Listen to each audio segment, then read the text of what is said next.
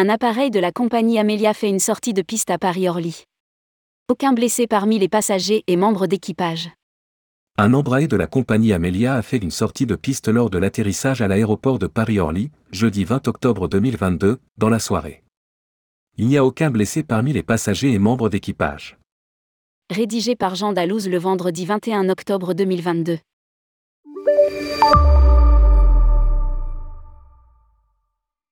La compagnie aérienne Amelia indique, dans un communiqué, la sortie de piste d'un appareil de type Embraer 145 immatriculé FIOG, jeudi 20 octobre 2022 en fin de journée.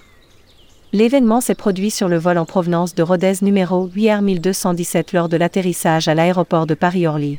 À 22h05 heure locale, le rapport indique qu'il n'y a aucun blessé parmi les passagers et membres de l'équipage.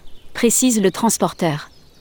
Quatre enquêteurs du bureau d'enquête et d'analyse ont été mobilisés sur place pour déterminer les causes de l'événement. Une enquête de sécurité est en cours.